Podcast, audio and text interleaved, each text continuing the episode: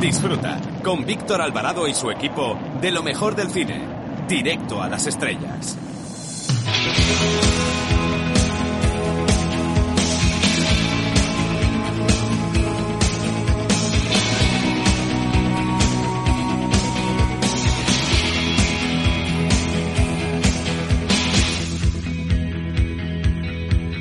Hola, soy Paspadilla y quiero mandar un saludo, mm, ¿cómo diría?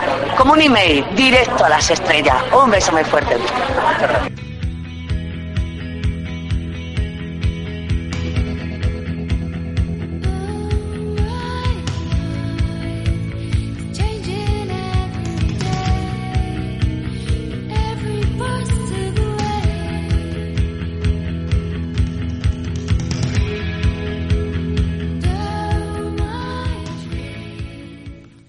Esta semana, aprovechando que vamos a hacer la crítica de La llamada de los salvajes basada en una novela de Jack London, os recomendamos la tercera y última recopilación de relatos cortos, que nos trae una de mis editoriales preferidas, Reino de Cordelia, y que se titula Cuentos cortos tercera parte.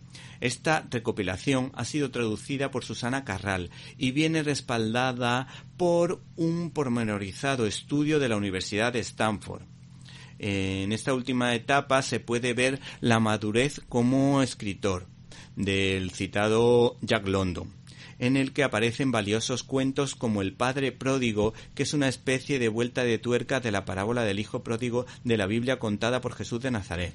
Otro cuento fabuloso es el titulado El Pabellón de los Idiotas, que es simpático y entretenido. Hay que prestar atención a la saga de los buscadores de oro, Smoke y Shorty.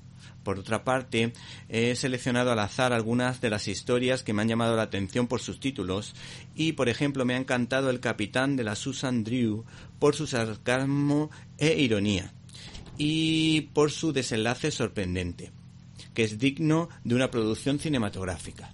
En cambio, El Vagabundo y El Hada es más blanco, destacando por su belleza, profundidad y por la esperanza que transmite. Es un libro indicado para todos los públicos y sobre todo para animar a la lectura a niños a partir de 12 años. El autor consigue trasladarte a varias partes del mundo por su capacidad para ambientar las historias, la credibilidad e ingenio de los diálogos como producto de su experiencia, ya que fue un aventurero que recorrió el mundo.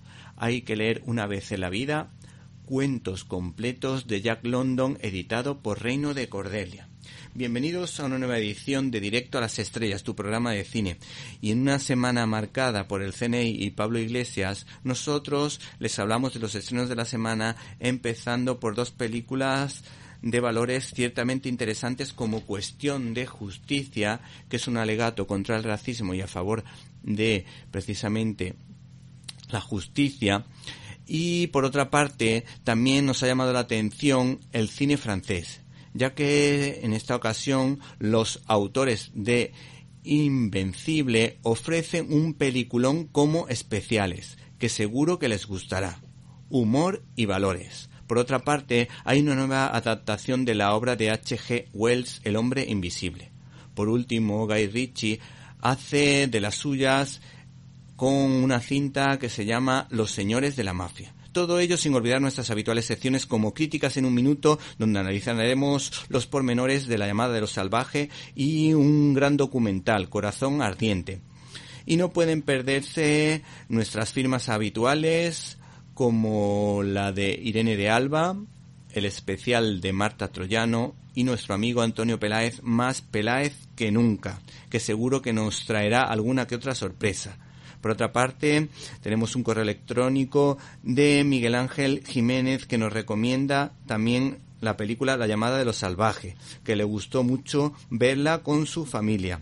Para comentarios, dudas y sugerencias puedes escribirnos a info arroba Repito, info arroba Si no nos pudiste escuchar en directo y quieres hacerlo en diferido, puedes hacerlo a través de nuestra página web www.cinelibertad.com donde puedes encontrar todos los contenidos de este programa y otras cosillas más. Así que no te olvides de www.cinelibertad.com. Comenzamos.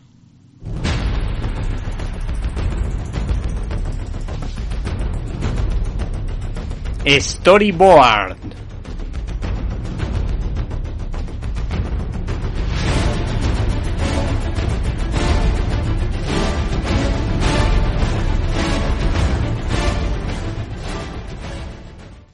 El otro día, casi coincidiendo con la obra de la que vamos a hablar hoy, escuché un comentario de un experto en historia en el que se contaba algo bastante interesante con respecto a 1898 y la pérdida de Cuba y hablaba de Cánovas del Castillo, que fue asesinado por un anarquista contratado de alguna manera por la masonería escocesa, muy vinculada a la masonería estadounidense, porque los anglosajones han sido muy dados a intentar desestabilizar España, según este historiador. Y es que el citado político malagueño, muy bien caracterizado en la película donde vas Alfonso XII, tomó la decisión de defender firmemente a su país con la célebre frase hasta el último hombre y la última peseta pues Cuba era considerada una provincia española, lo que no tiene nada que ver con el flojo argumento que suelen dar los americanos de intentar vencer a una España colonialista. El caso es que tras el atentado a este gran político, pues de alguna manera este hombre fue sustituido por Sagasta, curiosamente masón, casualidades de la vida, que quitó a un brillante militar como Weyler para poner a un militar de toque diplomático a cargo de la defensa de Cuba. España en esa época tenía buen armamento y perfectamente podría haber vencido a Estados Unidos según cuentan algunos expertos. Esta explicación que les acabo de dar junto al cómic 1898 Cuba de Javier Juste, Luis ¿Te está gustando este episodio? Hazte fan desde el botón apoyar del podcast de Nivos.